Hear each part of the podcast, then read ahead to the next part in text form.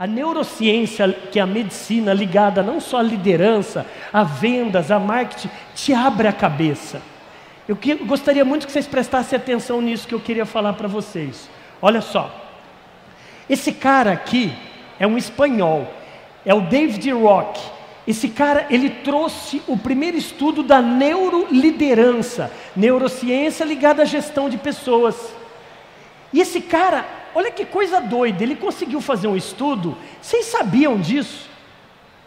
Que de 60 mil pensamentos que a gente tem, 80% são negativos. Oi, que cérebro do capeta! Nós então somos uma usina de pensamento negativo. Por isso que é mais fácil o cara criticar do que elogiar, você percebeu? Cara, vou falar um negócio para vocês que eu nunca mais esqueci. Cuidado com quem vocês andam, principalmente de manhã. Tubarão nada com tubarão, sardinha com sardinha.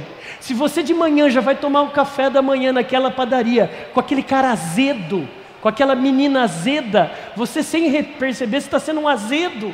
Um azeda, tem pessoas que só reclamam. Como eu sei que isso não existe entre nós, eu estou tranquilo.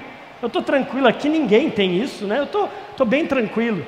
Pensa com carinho, sabe por quê? Até o David Rock, ele tem um livro que eu indico, né? Além dos meus, eu indico dele chamado Não Diga aos Outros o que Fazer, Ensine-os a Pensar. Ensine-os a pensar.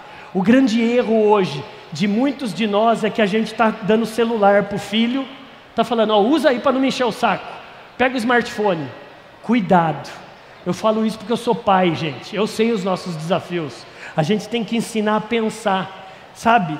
Tem líder e liderado hoje que é igual um vampiro, que o cara chega para você só para sugar sua energia. Cuidado, se tem liderado muito vampiro tomando seu, seu sangue, é porque a culpa não é dele, a culpa é nossa. É o momento da gente repensar isso.